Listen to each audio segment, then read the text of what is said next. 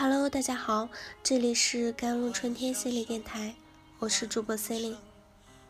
今天跟大家分享的文章叫做《我会掉进黑暗的深渊，也能变得兴高采烈》，而这一切都有可能发生在一天之中。小红莓主唱陶乐斯十五日于伦敦猝逝，死因目前还没公布，但许多媒体猜测可能和他的精神状况有关。据报道，小红莓乐队主唱陶乐斯突然去世，享年仅有四十六岁。在他去世的几周前，他的朋友曾透露他有严重的抑郁症。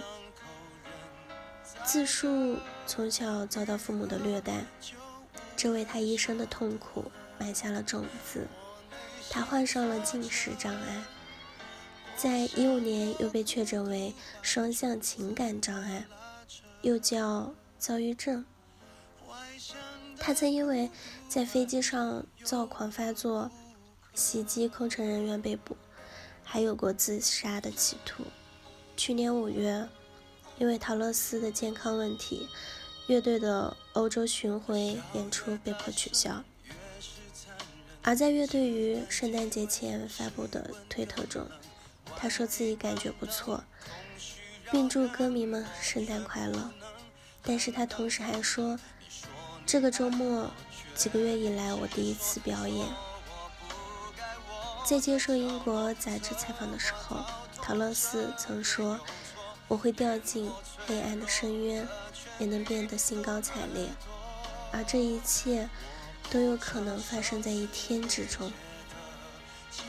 如果说抑郁症就像一条黑狗，那么双向情感障碍患者的头脑里不光有黑狗，还有狂暴的火龙。这是一种躁狂与抑郁交替发作的严重类精神疾病。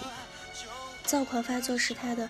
标志性的特征，也是它和抑郁症的主要的区别。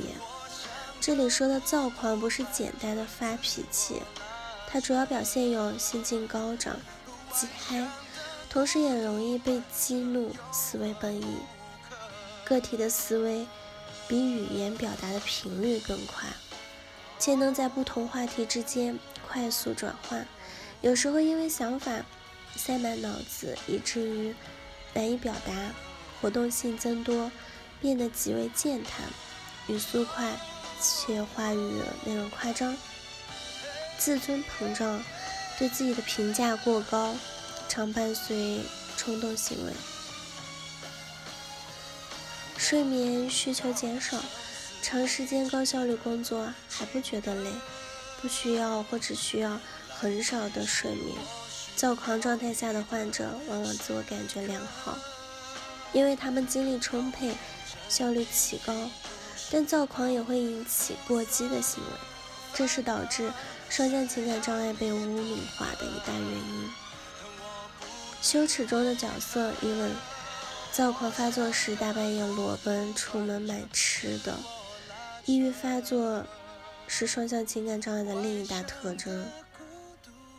它往往与单向的抑郁症相似，也会表现出心境低落、丧失了兴趣和活动性减弱等症状。而只有情绪低落的时候，他们才会有求助的念头。因此，双向情感障碍很容易被误诊为抑郁症。没人知道他经历过怎样的挣扎。出生。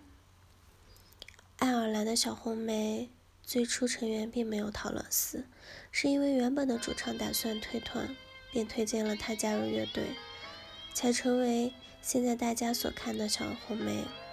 一九九二年，小红莓推出了首张的单曲《Dreams》，隔年再推出《Angel》。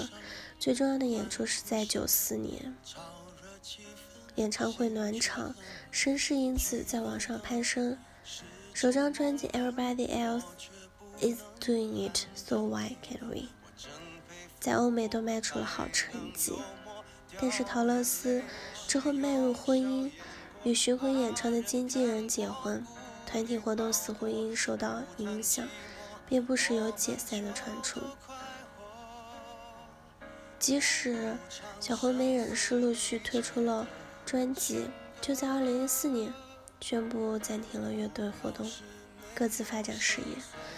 陶乐斯也进行了许多个人的演出。2009年，乐队宣布回归。他2016年还另组新团 D.A.R.K.，2017 年在和小红莓。